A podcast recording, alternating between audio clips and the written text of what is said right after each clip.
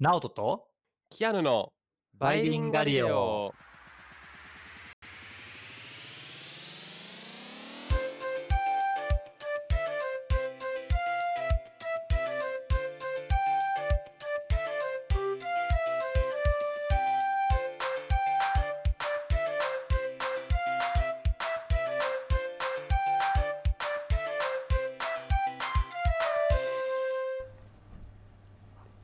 バイリンガリオです。チャンネル登録よろしくお願いします。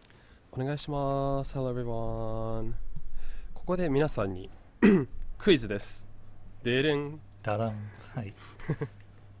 皆さんクイズ好きですか？僕は好きなんですけど、えー今から挙げる、え4種類の、まあ、ゴミというか物体を言います。そこから、えー成分解されるのに何年かかるかちょっと皆さんに考えてもらいたいんですね。おお、面白そう。今、ナオトさんには直接、はい。あのー、ペットボトル、ペットボトルじゃない。レゴは海では、まあ、1000年、うん100年から1000年、1300年かかるよね。そうですね。今回は土に埋めた場合ってことかな？えっと、これは、えー海です、同じく。あ、海、OK です。はい。はい。で、えーじゃあ4つのアイテム言いますね。えーおむつ、レジ袋、アルミ缶、そして釣り糸の4つ。これは面白いね。えっと、もう一回ちょっと忘れちゃった。何やったっけ？えーおむつ？レジ袋？レジ袋、アルミ缶、釣り糸なるほど。です。これははい何、順番を言ったらいいのかな？あ、いいですね。順番にじゃあしてもらえれば。はい。長い順に行きますか？レジ袋は長そう。で、アルミ缶は腐食する、まあ、防止するの塗ってると思うけど、まあ、とはいえ海の中入ってたら腐食する気がするから割と早い気がすると。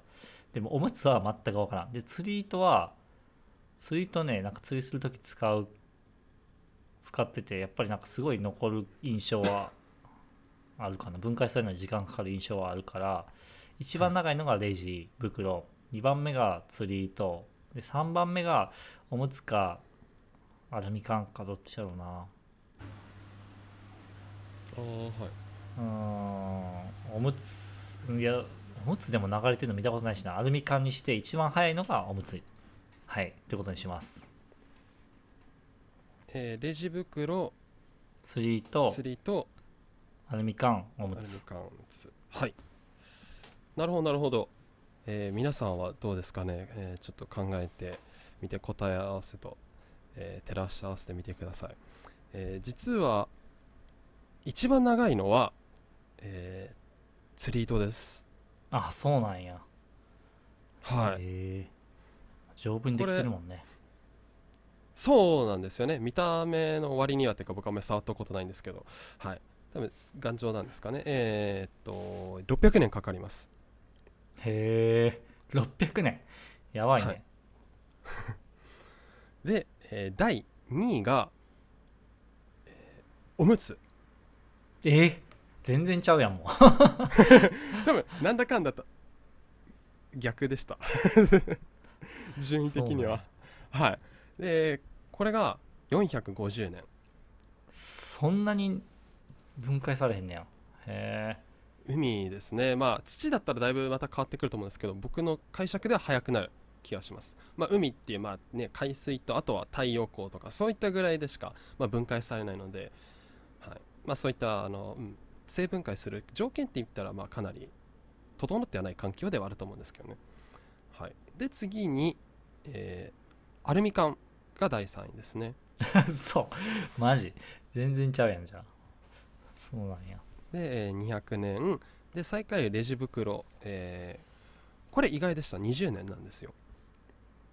えでもそれはあれじゃない？なんか過去のエピソードで。20年って言うけど沈んだら沈んだりしてて昭う和何年やったっけ？忘れたけど。昭和何十年のやつが残ってたみたいな。海底ではそうでしたね。そう、ね、過去のエピソードで、えー浮いてるっていう前提条件なんですかね。それか、まあ、平均とか、はい、もしかしたら表面だったら本当に数年でで海底のと平均したらってすみません。詳しいことは分かってないんですけど、まあ、そんなところであの、まあ、こういった、えーものの、まあ、年数が年数というかあの文化に関わる年数が、えーいろいろありますよということで、まあ、今日は僕たちのよく扱うテーマ環境になるんですが、えーまたマイクロプラスチックに関する研究です。いいね。はい。えー今回の紹介する論文は、えー Microplastics in Marine Mammals Stranded Around the British Coast. Ubiquitous but Transitory? っていうクエスチョンマークで終わる論文ですね。はい。えー直訳が、えーイギリスの沿岸に打ち上げられた海洋哺乳類のマイクロプラスチック、えー偏在だが一時的かっていうタイトルです。ユベキルということはが偏在ですね。あの海洋哺乳類が食べちゃってるマイクロプラスチックを調査しましたっていう研究かそういうことです。ななるほどはい。で、まあ、マイクロプラスチックよく扱ってますよね。確か最初のエピソードもそうでしたよね。そうね最初のシャコパンチ。あシャコえあシャコパンチかシャコ？あれはシャコじゃないよ2個目のそうそう2個目のエピソードでなんか分解するエビがいるよみたいなはいはいはい。そうでしたね。ということで、バイガリはマイクロプラスチックから始まり、えーマイクロプラスチックで終わるチャンネルなんですが、今日で終わり？今日最終回みたいな言い方になっちゃった。違います。まだ続きます。はい。まあ、よく出てくるテーマなんで、過去のも見てくださいということで。はい。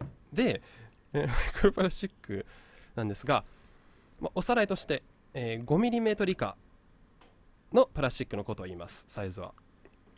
はい。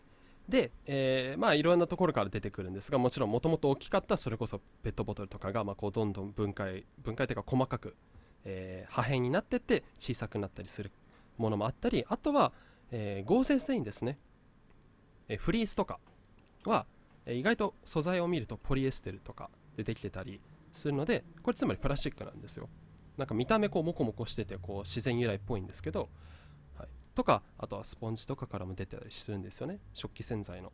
食器に使う。であの、まあ、スポンジってこうウレタンとかメラミンスポンジとかもありますよね。あの掃除するタイプのこうボロボロ落ちたり、まあ、そういったスポンジからも出てたりしてるってことでマイマイクロプラスチックは、まあ、私たちの生活からいろんなところから出てきたりしています、はい。えーじゃあまあ調査内容に入っていく前に、えーじゃあちょっと英語で紹介します。So in the beginning, I asked the question, uh, how long does it take for the following four items to decompose uh, in the ocean? And uh, it was diaper, uh, plastic bag, uh, aluminum cans, and fishing line. And the longest uh, one to take is the fishing line, s- 600 years. And the next is diaper, which takes 450 years.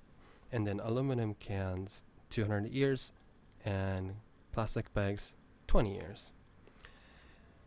And the, uh, today's topic is about microplastics uh, found in marine mammals. And the title is called Microplastics in Marine Mammals Stranded Around the British Coast Ubiquitous but Transitory. And microplastics are plastics that are smaller than 5 millimeters. ということで、じゃあどんな調査内容だったかと言いますと、えーまあ、タイトルで打ち上げられたっていうように、これ海岸に打ち上げられた動物たちを見てるんですね。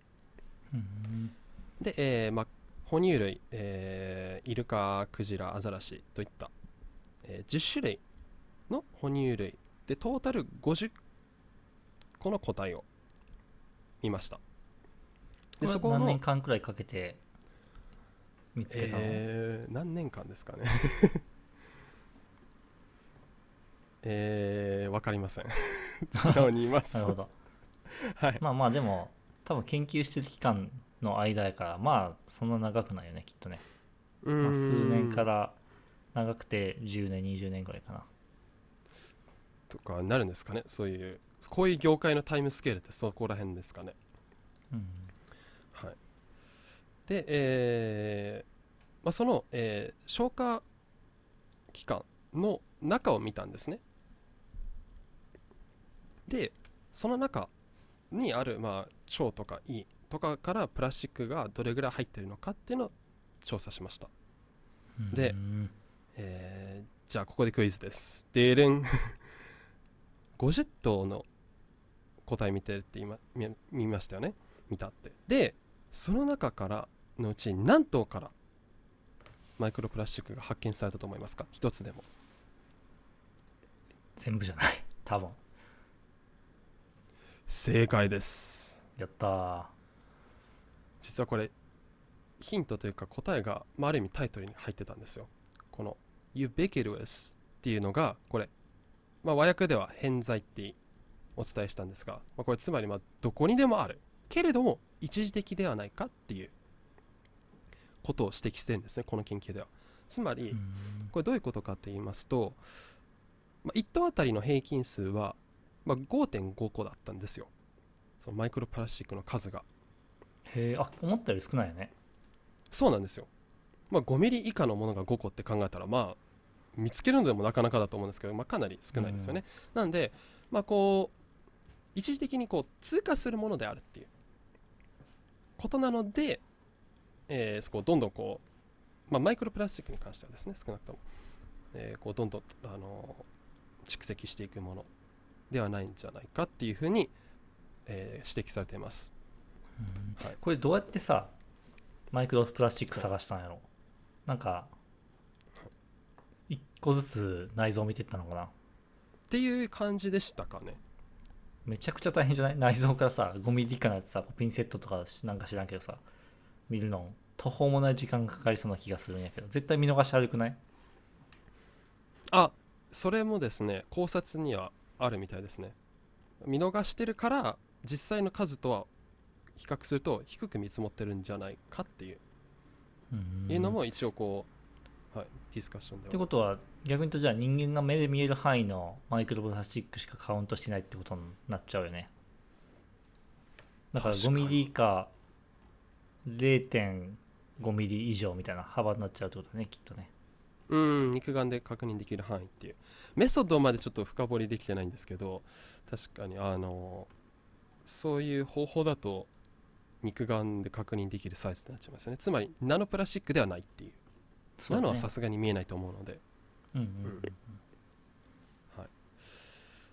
っていう形で、えまあ、一応、えっとプラスチックはマイクロに限らず見たんですね。で273個のうち、えー261個がマイクロだったっていう感じです。どうってことはもっと大きいのが入ってたってことね。5ミリ以上が入ってたってことね。5ミリ以上が、はいえー12個は入ってたみたいですね。へえたまらんね。うん。はい。っていうことなんですがえーじゃあプラスチックの、えーその量なんですけどそれがその打ち上げられた動物の死因別で見るとちょっと差があったらしいんですね。プラスチック量にああなるほど。面白いそれ。どんな死因だと思いますか？多かったものが。プラスチック量が多かった死因は。多分どんな？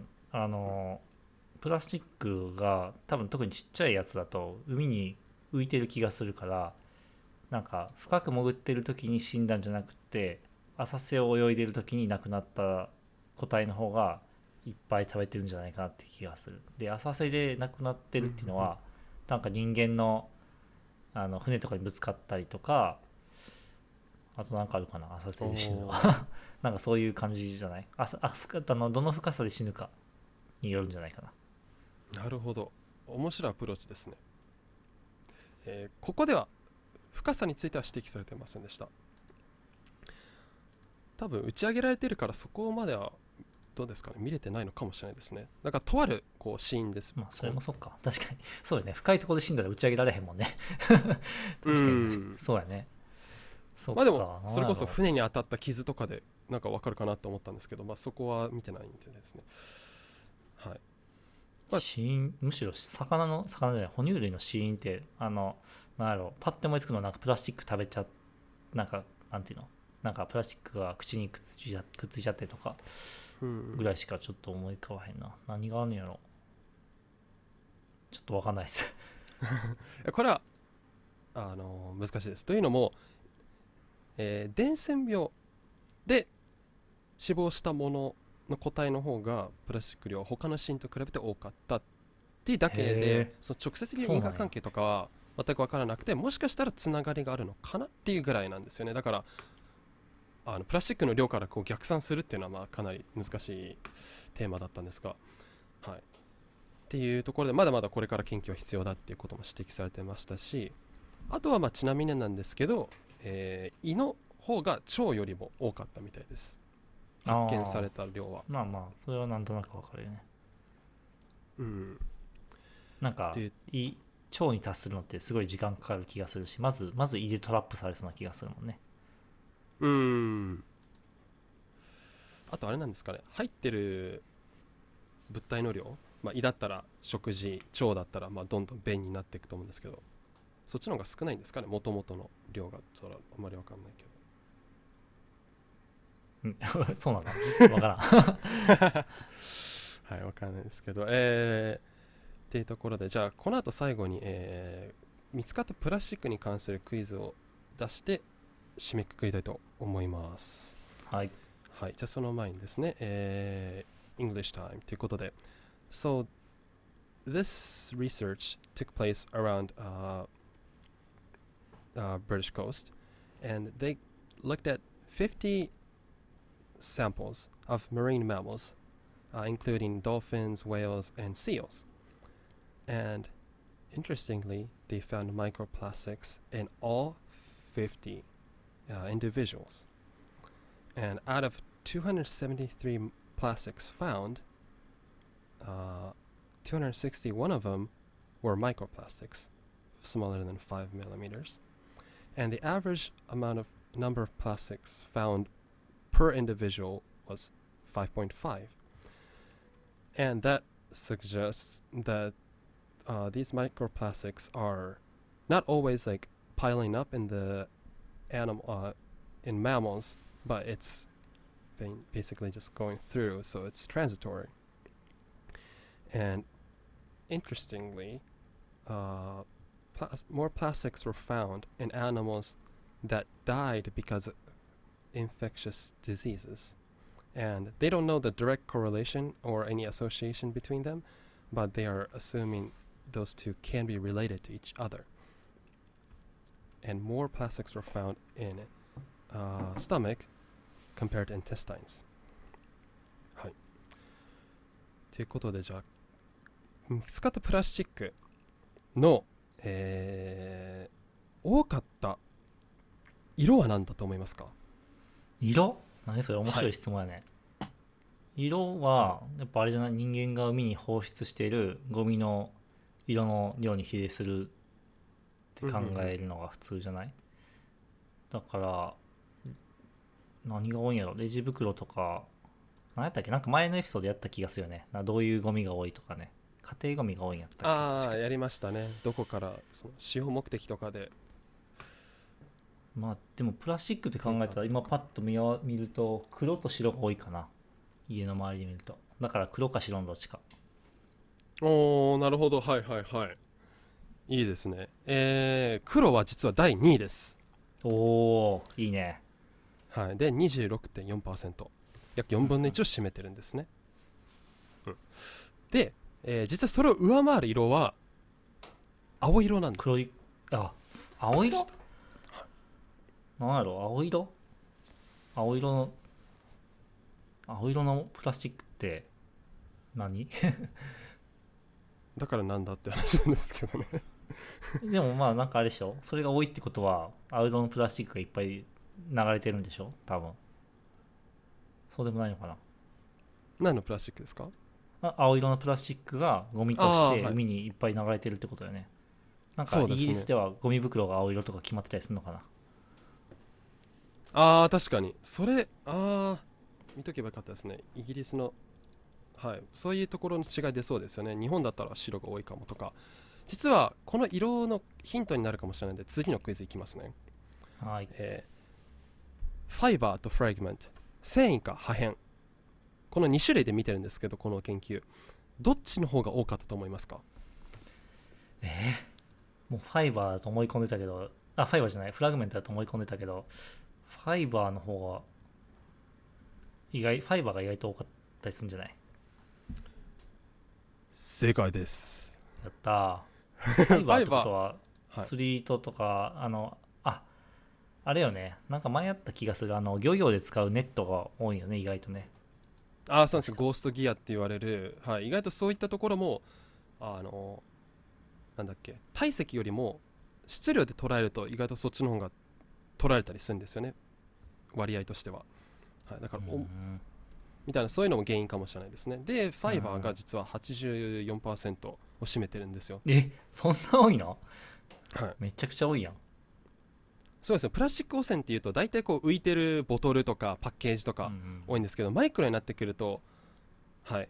もう最初からもう細かくなってるってまあそういう、まあ、布とかそういう繊維関係ってもうすでにマイクロの塊みたいなもんじゃないですか。だからやうんうん。っぱりすまあ目になんだろうえーっと理にはかなってると思うんですよね。それが多くなるっていうのは。んプラスチックの利用でいくと多分マイクロは本当に少ないと思うんですけど。はい。っていうことでだからファイバーが8割占めてるのであればまあ、青色の服とかっていうのも考えられますしね。そういうギアが青色だったりとかネットとか。ああ釣り糸が多いんじゃない？なんかそうういう、ん。あとあのまあギアとか、まあ、めっちゃさ釣りするんやけどさ。あめっちゃあの糸がちぎれたりするのよ。うんうん魚に食われたりとかもしくはなんあかー。何らかの理由で、はいそそれってもうさもうそのまま海にどっか行くからさあとあのルアーとかもどっか行ったりするしさ、めっちゃ環境に悪いなと思いながら釣りしてるよ。最近はしてないけど。あーなんか成分解性のあるツイートとかグッズでできたらいいですよね。そうね。でもまあやっぱ多分釣り糸ってめちゃくちゃ頑丈じゃないといかんからなんかうん。成分解性ってやっぱり多分要はちぎれやすいってことやん。多分。成分解できるっていうのは。だから多分強度弱いと思うねんな。何かしらの犠牲は伴いますよね。そういった意味では。そうね。うーんそっか。成分解性ってなかなかないですよね。うん。なんか僕もスマホケーススマホ買い替えた時にケース探した時に成分解性の素材でできてるの探すのめっちゃ苦労したんですよ。結構あリサイクル素材でできてるのはまあちょくちょくあるんですけど結局リサイクルされただけであってその後はプラスチックゴミになっちゃって考えると、いうん。や捨てる時がやっぱり捨てたくないなって土に返してうん。戻したいなっていうのがあったんでそういうメーカーってなかなかなくてやっと見つけて、まあ、23種類ぐらいしかない中今それ使ってるんですけど。それでも僕ソリューション知ってるよあのケースを使わなかったらいいんやと思う。僕ケース使ってないよもうスマホ。怖くないですか？いやまあ別にそんな落とさへんし落としても画面割れたこと一回もないし。なんか大丈夫やと思う。もう iPhone 使ってだから2010違う2010年ぐらいから iPhone 使ってるからもう11年ぐらい使ってるけど一回も画面割れたことないよ僕はね。おお 3GS からですか？そ僕も 3GS でしたね1台目は。中2とかの時だったんですけど、そう。割れたことないんですよ、僕も幸いなことに。でもケースがあったかららと思っちゃうんでつけてたからずっと。う 大丈夫。ケースつけてなくても割れてないから多分。大丈夫。最近のは割れにくいってなんか言ってますよねアップルも、まあ、うん。側面には傷ついたりするするんよ。やっぱ画面が割れるってその、うん。なんていうの？この画面のところからバーンって落ちた時やけど側面はやっぱこの角のところに当たるとやっぱり衝撃がすごいから、まあ、破損したりするけどまあ別にそこは気にならんかなって。なるほど。そう。だからケース使わないようを作りたくなにしたらいいよ使わなければいい。そああじゃあ僕のもプランターに突っ込んどきますね今夜。う そうね。成分解性にしとこすいませう んあの観察観察して毎日デイリーで写真撮ってあのうん写真ムービーにしてあげてくれたらああ面白そう。ね本当に成分解性なのかみたいな。いや僕もそれ結構楽しみなんですよ。こう半分だけ入れて下半分がこう消えるのかなみたいな。うん。とかはい。そういう意味では結構成分解性プラスチックって面白いと思うんですよね実験がてら、うん、そうね。あとオレゴン州立大学もそういった素材のコンポスタブルスプーンとか使ってましたよね食堂で、あああったね。うん、だから僕もそれ今まだ持ってるんですけどうん。みたいな感じでそうですね。あえー、まあ成分改正あそっか。フィッシングギアからいろいろ話が 盛り上がりましたね。はい。実はもう一個クイズあったんで最後それで締めていいですか、はいはいはい。はい。えー一番多かった素材。なんだと思いますか？えっはそ素材っていうのは？あいきますね、えっと、ポリエステル、えーナイロンレイヨン。でペット、まあ、ポリエチレンテフタレート。よくペペットボトルで使うやつですね。それはあれじゃない？なんかマイクロになりやすいやつはどれですかっていう質問やねきっとね。あとまあゴミの量とペッまあ確かに。はい。トボトル。うーんレーヨンかな。ごめんめちゃくちゃ適当。根拠何もないえーレイヨンは。なんかレーヨンってふにゃふにゃしてるイメージが僕の中であるから分解されやすいのかなって気がする。ああはい。実はこの中では一番少ないです。実は。あそうだな残念。まあ一番多いのは、まあ、言っちゃいますね。あのナイロンで6割でした。全体の6割を占めてるのが、うん、みたいなところで、えーまあ、ちなみにそういったところでマイクロプラスチックの、まあ、色と、えー素材と種類について、えーお話ししましたはい So I just asked now to a couple quiz uh, quizzes and the first one was what was the most uh, how do I say what's uh, the color that was most frequently found, which was blue at 40, little over 40%, and then black and clear. And secondly, I asked, what is the, uh, which, which uh, type of plastic is more found, uh, fiber or fragment? And fiber was uh, found way more than fragments, and it was 84%. And the most found type of uh, material was nylon at 60%. っていうところで、はい。